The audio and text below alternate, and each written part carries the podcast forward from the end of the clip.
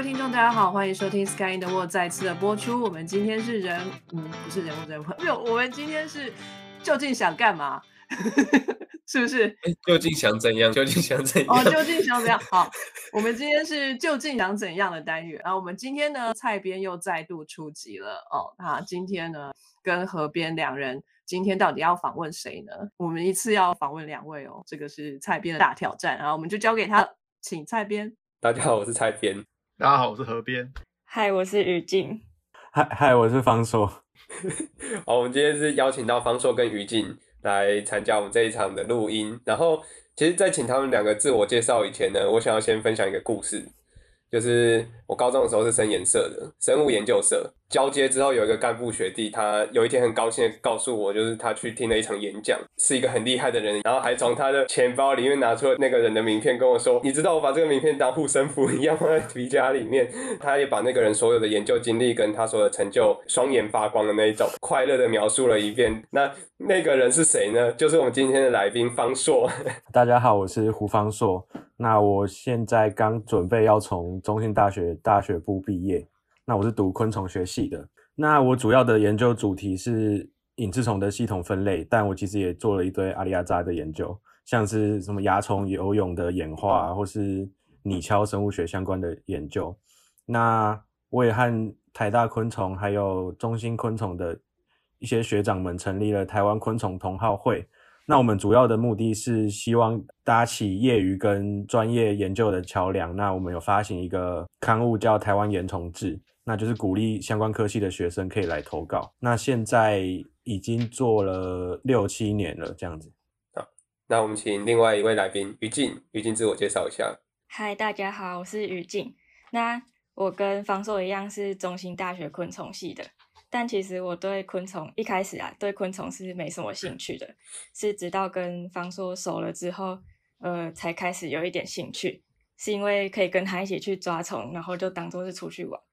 然后也因为他，我就解锁了很多事情，像是以前觉得我家外面的河那个根本下不去，但认识他之后，现在是随便抓着草根树根就可以下去了。就是他会做很多很疯狂的事情，这样帮我开阔了很多视野。我们等一下的故事就会慢慢知道为什么我们今天会同时邀请两位。一开始我们就先来聊聊方硕的研究好了，就是你是从很小的时候就喜欢昆虫吗？对我从大概幼稚园的时候就开始。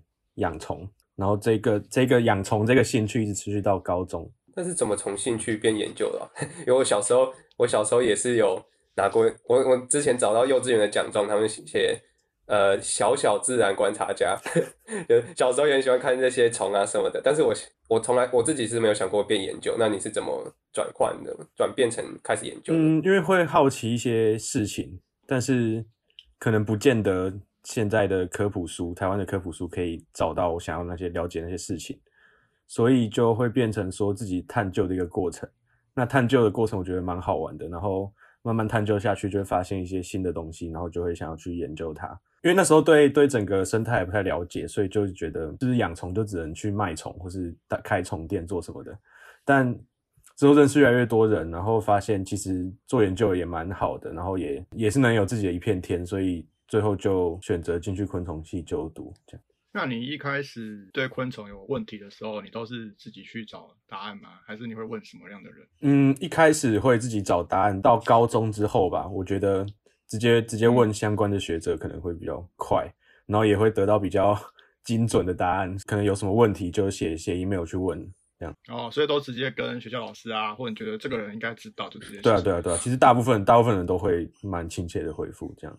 那你开始怎么会敢，或者是怎么会知道这些管道啊？一般人可能会还蛮害怕的。网络上就查查资料啊，然后看是谁写的，就就去问啊。你一开始养虫是养什么？是大众型的吗？对啊，对，就大众型的锹形虫、独角仙。哦，所以是开始慢慢跑野外之后，才认识像隐翅虫这样子比较特别的虫吗？对，因为会开始认识比较多特别的虫，是因为那时候高中的时候办了一个虫言虫语生态笔记。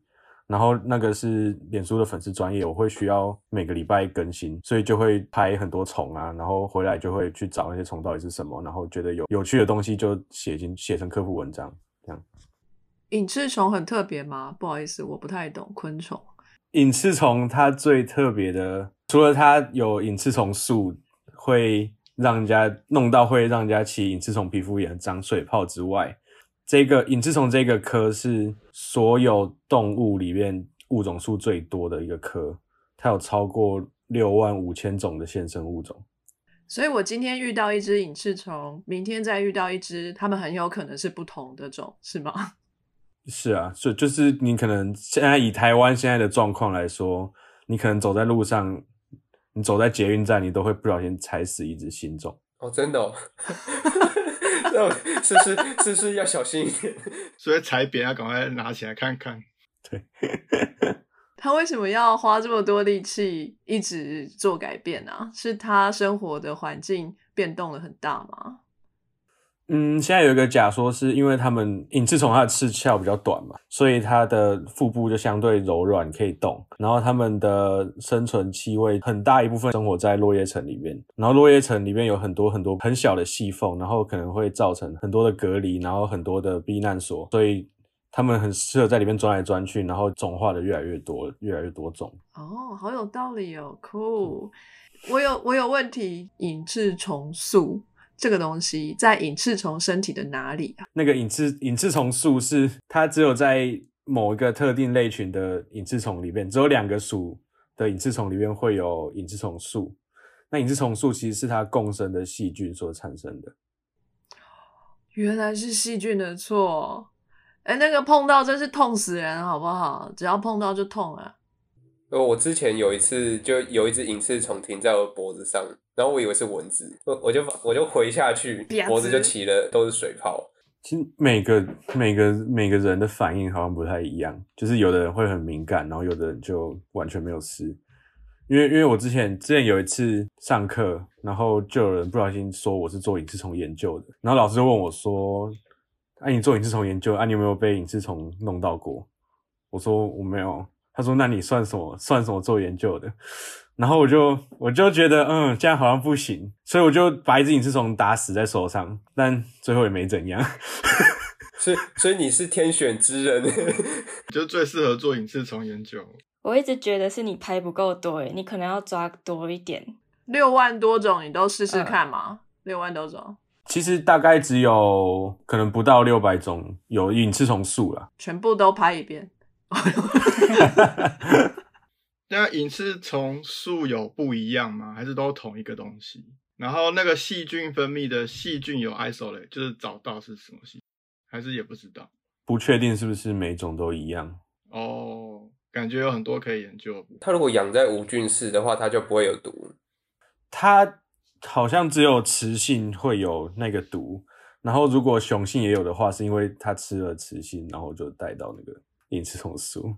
把老婆给吃了的意思，还是因为因为 那一类隐翅虫是肉食性的，所以有可能会吃到。那我有一个问题，就是那于静有碰过隐翅虫吗？我没有拍扁过，我可能下次也要试试看。你你没有要做隐翅虫研究吧？还是你有要做？没关系，啊，我跟他一起共患难，一起拍拍看。哦，感情真好。你拍一只，我拍一只。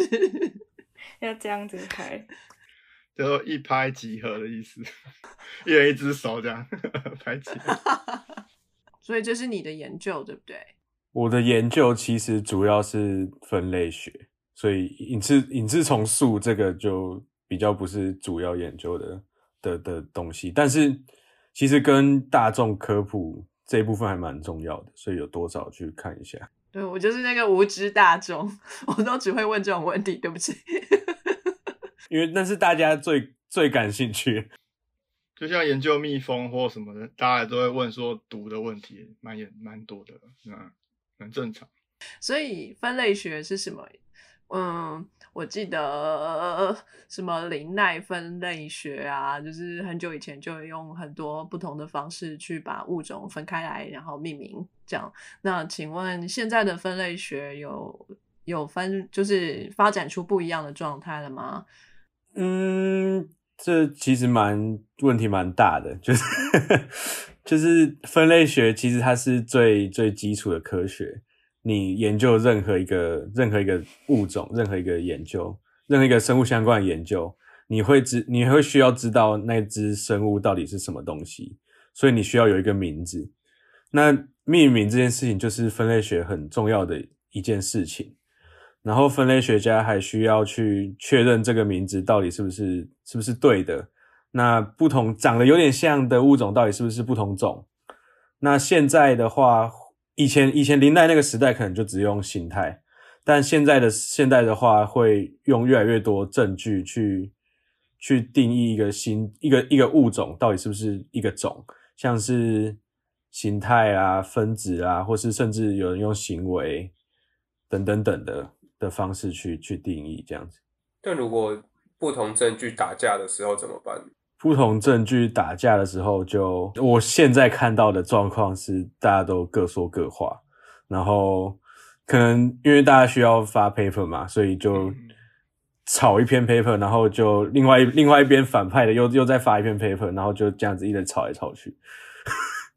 所以分类学是一个非常吵闹的科学，就大家一天到晚那边吵。呃，有一些类群是，但其实大部分的类群，因为因为以昆虫来讲，多样性太高了，你一个一个类群可能分类一个全世界分类学家可能就一两个，所以他也没有其他人可以跟他吵架。大部分传统分类没有什么吵架的问题。可是像 像最近比较有争议的是，有人有人就用一个基因片段就发表一个新种。那这就吵得蛮凶的。通常就是我们会需要对一个新的物种进行它的形态描述，可能有很细微的特征，你需要去描述它。那这样子在未来，呃，需要跟其他相似物种比较的时候，你就比较有依据。但你如果用你只用 DNA 序列的话，你可能会面临到有些物种你无法取得 DNA 序列，你没有办法比对，或是你给的你给的特征。根本就没有办法让人让人家做出比对。呃，还有一个一个点是，有时候基因的片段并不是那么稳定，所以很难用只用一个片段就当做新种的依据。所以你发新种，你会所有方式都给它证明一轮吗？如果可以的话，我会尽量用形态加分子，这是我觉得比较基本的。但如果分子没有办法的话，我觉得。大部分时候，形态形态是够区分出两个物种。就我一直蛮好奇，形态不会有个体差异的问题吗？还是你需要抓到多少才能确定？以我以我自己的例子来说，我觉得某一些物种，你可能一辈子都只会看到那一只。如果它真的差异非常明显，跟其他物种差异非常明显，我会选择就用一只发表。但当然是不鼓励，但有时候就是没有办法。我觉得状况是。你没有把那只发出去，你那个东西就一直留在那里了，不会有其他人知道。可是你如果发出去了，那可能如果万一它有什么问题的话，其他人可以再去找更多的标本，然后去去推翻。就是如果它不是新种，那我觉得把文章发出去可以让更多人去关注这个议题，然后有可能他可能就拿到更多标，找到更多标本，就能够把整个科学进展做得更好。会有人发那种。待确定啊，就是可能是新种，但是他没有很确定的那一种 paper。会，他可能就说那可能是新种，可是因为那个呃标本太少或是怎样的，就就没有发，没有发出去这样。那像你刚才说，就是可能一个国家的分类学家才一两个，一个类群啊。那这样子是现在做分类学人变少吗？还是其实本来就没有太多啊？我觉得是分类群太多，所以没有办法真的很多人去做每一个分类群，或是有的丑丑的、不太容易让人引起兴趣的的东西，可能就不会有人想去做。分类学是比较可爱的，比较吃香。外貌协会，当然啦，当然啦，你看那些锹形虫、独角仙，一堆人抢着做啊，就是腥风血雨。也是吃颜值的一个产业，真的。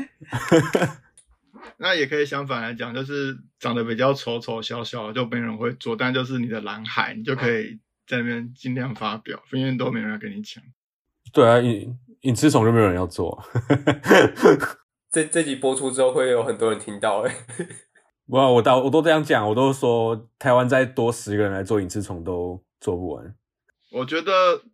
它还要先经过隐翅虫的筛选，就是你要打拍死一只隐翅，然后不会怎样，这种人才适合做隐翅虫。对 对，重 选之人不是天选之人。那如果说后来发现说，哎，其实我以前以为这是新种，但后来证明，哎，其实根本不是，是它的某种特别的形态。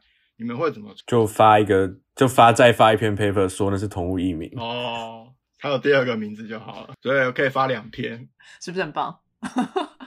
我前阵子也写一篇文章骂一个中国的团队，然后结果他们又发了一篇回复我，然后他们这样也发了两篇，就是把它当成部落格还是什么东西在回应那种感觉。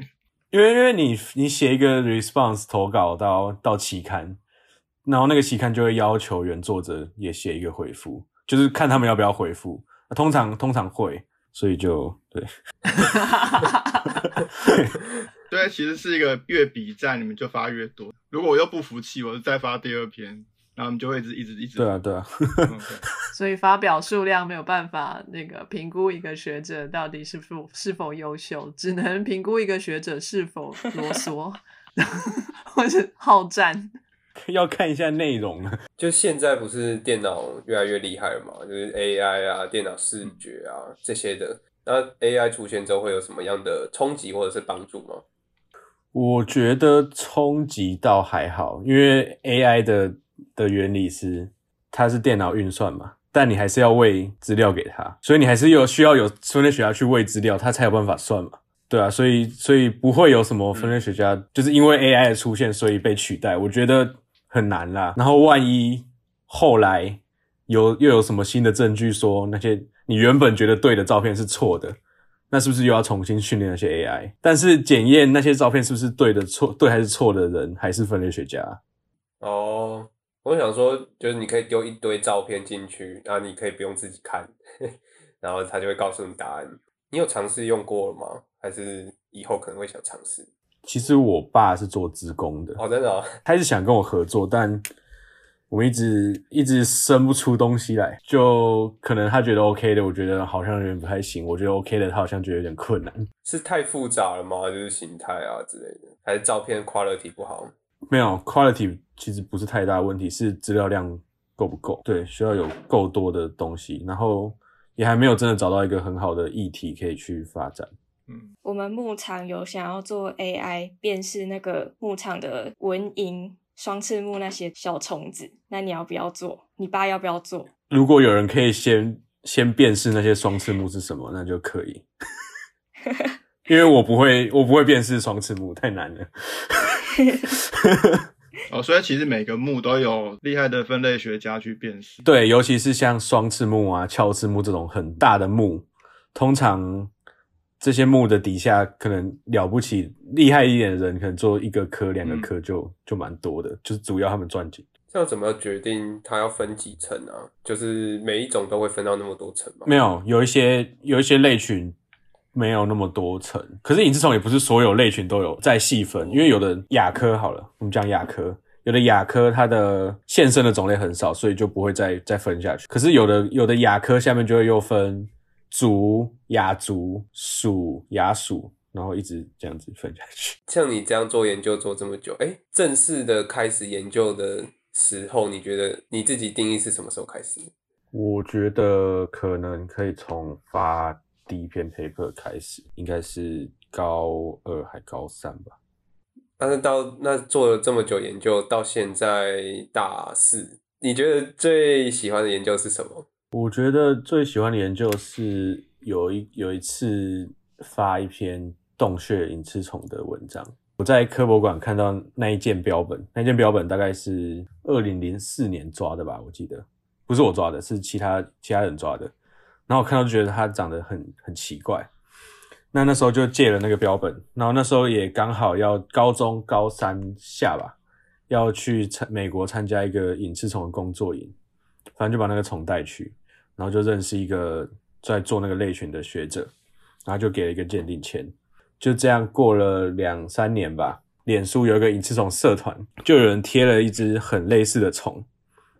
然后因为那个洞穴隐翅虫它非常非常稀有，然后很难找，那个类群大部分只有大部分的标，大部分的种类都是用一只标本发表的。那个人说找到很多只，那我就就就跟几个学长隔一两个礼拜吧，之后就去他说的那个地点就去采，然后就采到很多成虫，然后有幼虫什么的，之后觉得好好像应该可以做点什么，然后之后因缘际会到丹麦去一个做隐翅虫的实验室，那他也是专门做那个类群的，那那个那个实验室的 PI 就是我在美国遇到的那个那个研究人员的老师，就那时候我去他们实验室六天，那我们就生出了两篇 paper，然后我觉得蛮有趣的经验是，我们就白天讨论，然后晚上我就回回那个青年旅宿写 paper，然后隔天再去，然后就就这样子，然后大致的手稿大概那六天就就写出来。我觉得这一整个过程是还蛮有趣的的一个体验。感觉这个经验蛮有趣的，而且是从一开始很细微的观察开始。那那个发现很多隐翅虫的那一个人有被挂在 paper 上吗？哦，还有挂在致谢啦，致谢。他很重要，关键人物。通常如果只有找到某个虫，它在分类学的文章里面通常不会被被挂在作者里面。材料提供。嗯哦，对，可惜。所以分类学的重点就是花努力去把它的特征就是分辨出来的人，而不是发现的那个人，对吧？大部分时候是啊，我也想问，那你从高二到现在发了几篇文章了？二十几篇。这种时候都是会下一个新闻，都会下一个标题。请问你二十二岁的时候在做什么？你是把 paper 当日记写了，每天都在写。那这些都是你算自己发表，没有没有什么挂指导老师啊那些的。呃，会跟其他学者合作，但我在呃中兴大学是没有指导老师的。但是如果要申请论文奖学金的话，就是他需要一定要有那个指导老师，所以我就找我的班导帮我当指导老师。这样，他在我刚进去大学的时候，他就跟我说，我不加他们实验室没有关系，但是我可以使用他们实验室的仪器啊、空间啊，但他就是没有办法给我经费做，那还有实验室的钥匙，然后我平常可以待在那边没有关系。那老师也不错啊，嗯老师很好，老师很好。你的经历听起来好耳熟哦，你认识严胜宏吗？我认识啊，还蛮像的哎，他也是一个关键人物。怎么说？就我高中的时候吧，好像为了做客栈还是什么的，然后就去问，就是就是实验室找他，他们实验室找他。有一年，有一年过年吧，然后他就剩他一个人在他的实验室，那我就去，他就问我了，问了我一些问题，然后我就大部分都答不出来，然后就骂我说啊，你就是就是都没有读书啦，然后怎样怎样的，然后就就开始读，他就丢一大堆 paper 给我，然后就你你就被奴役了，臣服在他的淫威之下。诶算启蒙导师哦。呃，要那样说也好啦。直接 放弃挣扎。那严从志是跟着同好会一起出来的对，是跟着一起的，跟着一起。哦，因为他那时候就说，因为就是他们日本啊、美国那些业余的学会也会发行一些他们自己的刊物，然后就投稿一些小文章。那我们可以比照那个模式去去办这个会。我们在这边跟大家介绍一下，哎，蔡编我本人那个第一篇人生第一篇论文就是发表在台湾严重志上面，当初也是方硕帮我改了很多东西。整个办的过程中有什么困难吗？就是或者是哎，你觉得很很很有趣的故事？我觉得就就某些老师，就是他们对对这种业余的东西蛮感冒的，但但有一些老师会投稿，我就觉得很也是蛮感谢，也是很感谢。然后从一开始就是很少人投稿，然后到最近越来越多人投稿，然后文章的品质有有感有越来越好的趋势，我觉得蛮欣慰的。那你觉得要多久才能跟上台湾昆虫？我觉得不是跟不跟上的问题，我觉得是就是两个两个期刊的定位不太一样，所以我觉得没有什么好比的，就是平行发展，不需要跟上他们。那你会再多推广？除了因为你每次都只有在我们系上说要不要投稿，要不要投稿？那你觉得要去其他大学要稿了？觉得有机会的话，当然 OK 啊，但这种事就随缘嘛。现在不太像以前，就是很缺稿源，可能一期就一篇，然后有时候还甚至一篇都没有到，然后大家都还前一个月还超紧张，说看这个月都没有都没有一篇怎么办？出不来了。可是到现在最近几期，可能随便一期就四五篇，四五篇，然后这期又五六篇，那我就觉得稿源好像越来越稳定了。我们会尽量去找在那个领域做研究的学生，或是老师，或是研究人员。所以这一份期刊是英文的，中英文有可以中文也可以英文。你想投中文就投中文，想投英文就投英文，可以来一篇法文的吗？没有没有，就中文跟英文。那其实我们一开始的用意也是，就是希望鼓励相关科系的学生可以把他们平常做的，比如说上课你会需要写一些报告嘛，那些报告有时候是你探索一个议题的过程，那有时候它也可以变成有用的知识。就是我们变成说是其实是鼓励学生投稿，嗯，因为如果有有英文的稿件的话，其实可以再提升期刊的能见度，然后其实稿源也会也会更多，所以。英文也有纳进来，稿源会更多。你是说会有国外的投稿吗？对对对，其实蛮最近蛮多的，有日本的，然后最近有菲律宾的，然后之前阵子也有美国的。所以那这一篇期刊，呃，这这一份期刊现在有被纳入，呃，比如说计算 Web of Science 啊，或者是 SCI 吗？有一些索引有我们有有把我们登进去，但没有 SCI。那些索引是有时候要自己去去问，然后有时候是他们自己会把我们拉进去，然后他们就会就会通知我们这样。那这份期刊他们有有要继续朝国际期刊的方向发展吗？其实其实没有，我们还希望还蛮希望维持现在这个样子。所以如果是中文发表，会必须要有英文摘要吗？有，我们有英文摘要。然后如果有外国人。投英文的稿件来，我们也可以帮忙写中文摘要，这样子。所以，所以反正摘要就摘要就是中英文。我我我觉得非常好，非常鼓励类似这样的期刊，在每一个每一个学域都可能必须要有一个对。但是我觉得昆虫呃的这个领域在台湾发展的算是蛮长久的，嗯，所以这是还蛮健康的一个科学领域，我觉得蛮好的。因为我觉得像同号的这种。社团他们凝聚的力量，可以再促进学术界再进一步发展。我有这种感觉，是因为我之前去就是植物园，台北市立植物园，我发现在那边担任解说员的人，基本上都不是念植物的，也不是念分类学的，他们都是很喜欢植物，然后他们花很多的时间，自己业余的时间去研究。那如果是像他们这些人去投稿专业的期刊，就很难。但他们如果有这种类似同号的刊物，就很适合他们去发表，然后他们也可以练习，把他们的知道的事情，把它就是变得更容易接受的知识的形态，然后再促进学术界的发展。其实我是蛮欣赏这种这种期刊的类型，对，好像介于两种的中间。当初想要创办的点是，脸书上有很多昆虫相关的社团，那些业余的他们出野外的时间其实比。在真正在做研究的人多很多，那他们其实很容易就频，应该说比较高的频率可以拍摄到一些有趣的行为，但这些行为有可能是科学上没有被报道过的。那其实我们会鼓励这些人去，就是投稿我们的我们的期刊，至少让它变成期刊的形式。然后如果未来有其他研究人员想要引用的话，还有一笔资料可以引用，因为在脸书上是比较比较难的，就是也比较难被看到。对，不能引用脸书吗？真的不行吗？那我文章都写在脸书上。他的意思应该是说，这个人如果要写一篇研究 paper，他可以 reference 上一个也是被同才审核过的文章，然后也是有丰富的资料。了解了解。好，那我想请问一下，你刚才有提到说，呃，一些某些老师啊，或者学校教授可能会比较，哎，不是那么同意像这样子的业余的做法。呃，那他们的意见是什么呢？他们可能觉得就是期刊的品品质不好，嗯，然后就嗤之以鼻。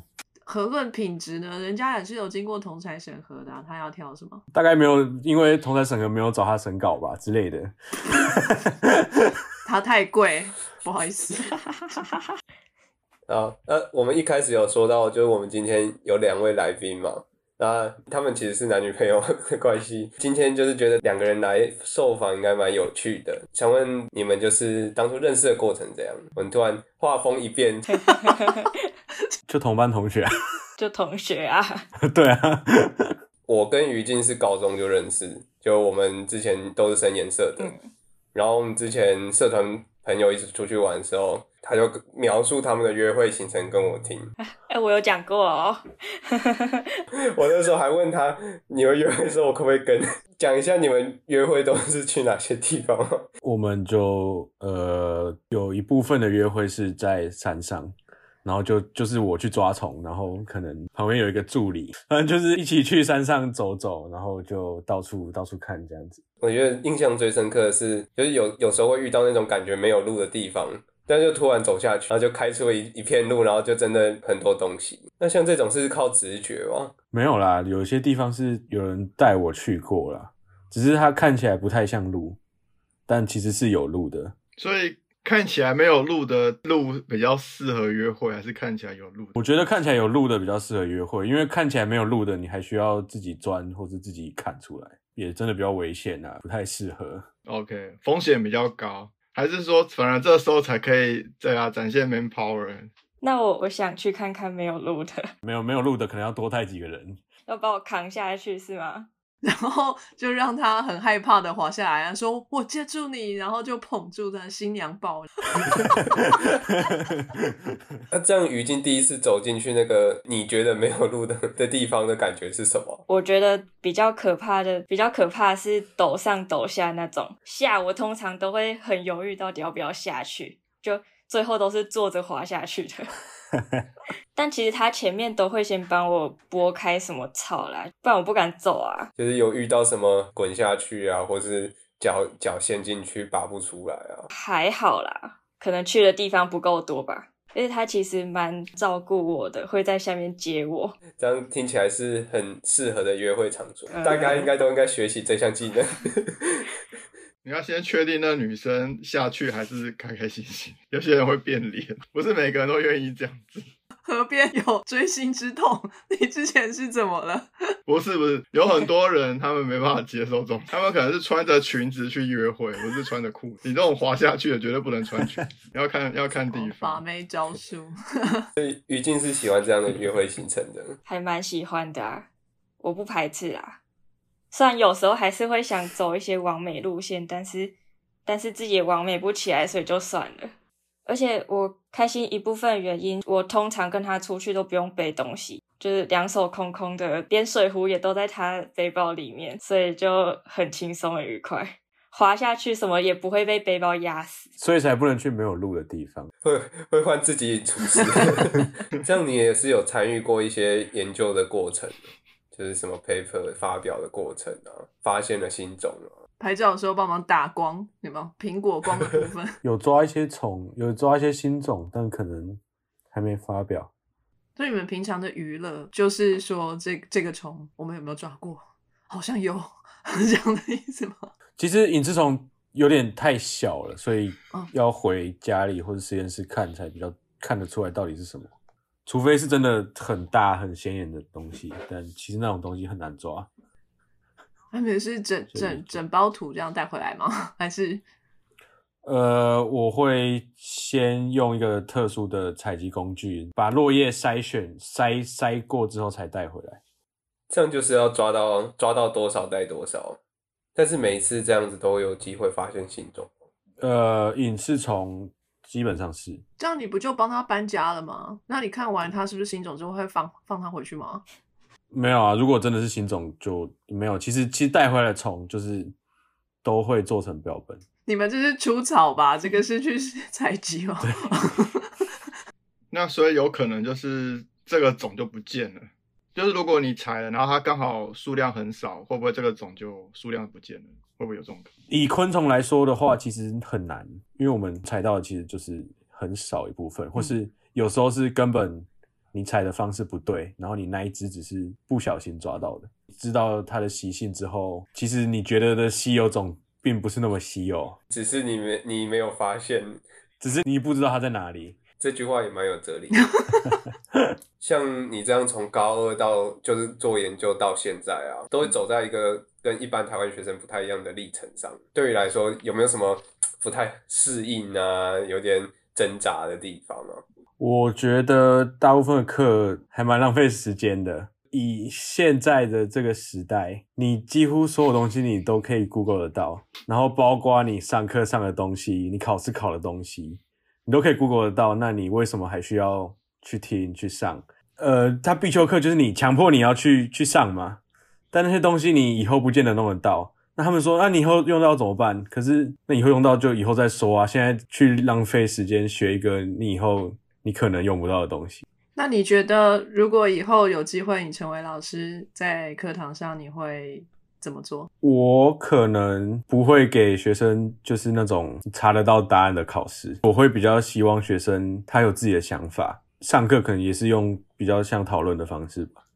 呃，所以我我有一个问题，呃，请问你觉得班上同学有多少人是真的当初是？因为喜欢昆虫而选昆虫系的，而不是因为分数刚好落在这里，或是没有办法。我觉得没有很多诶，没有很多人是真的喜欢，有一部分是进来之后慢慢开始比较有兴趣的。就是说，到了大三、大四的时候，可能会看到比较多同学开始有兴趣，是这样吗？也许是他看到实验室的东西有趣，然后觉得感兴趣，或是他加了实验室之后看了看，就觉得开始觉得有趣起来。但是这些人之后还会做研究吗？那一些加研究室的人，大部分是有要读硕士班的。那你自己对未来的打算呢？我应该这一两年吧，看那边的状况，我会想要去丹麦读博士班。丹麦那么冷，也有隐翅虫吗？隐翅虫其实大部分都有。我刚刚提到的那个实验室做全球尺度的，所以没有问题。所以其实学籍在丹麦，你还是可以去，比如说热带的地方。对啊，对啊，对啊，对啊。那于静也会去吗？哈，我不一定跟得了啊。就还有一年可以考虑要不要去。很冷的，我跟你讲。那有想要走教职吗？还是纯的研究员？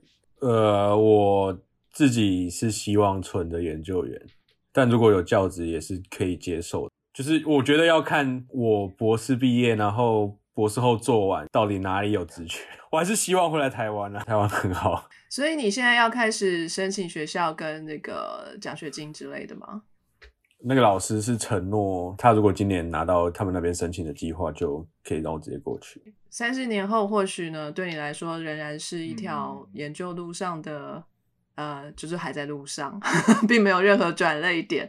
但是我们很好奇你的丹麦经验。那如果说有机会的话呢，或许可以跟我们分享一下丹麦的这个学习历程，跟在丹麦的文化。这样，欢迎再回来，好不好？等你变成博士之后，再来专访一集。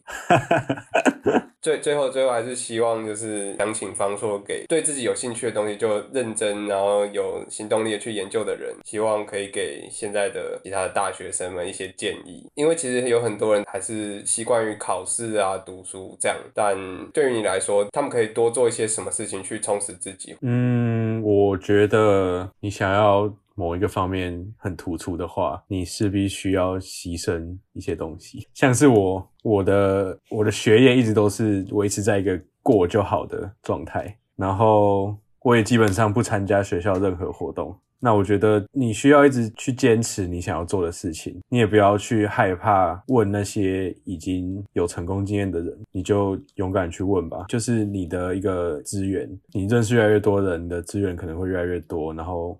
你也会得到更多的机会。那我们今天节目就差不多到这里，谢谢于静跟方硕。不 会不会。好，也谢谢两位编辑的时间，谢谢蔡编，谢谢何编。那我们就跟大家说声再见喽，拜拜拜拜。非常感谢各位听众的收听和支持，特别要感谢各位想杯咖啡的朋友，在 First Story 上的 Jean、C C K、明浅以及匿名赞助者。Patreon 上的一圈屋 Newton、Catherine、一帆王、一林湖、青莲雾、Elliot Ferret、Adam Joe、Ernest、Nikki Huang 以及 Howard Su。Sky in the World 在各大 Podcast 平台都能收听得到，Anchor、SoundOn、Spotify、Apple Podcasts、KKBox 都能搜寻到 Sky in the World 的节目。另外，Sky in the World 也会在脸书页面及 Instagram 上分享科学家的八卦、科学新知。还有编辑们的日常给大家，有任何问题及意见，都可以在各大平台上留言，让我们知道，我们将竭尽全力为您寻找答案。欢迎追踪分享 Sky in the World，让更多人知道有趣的科学哦。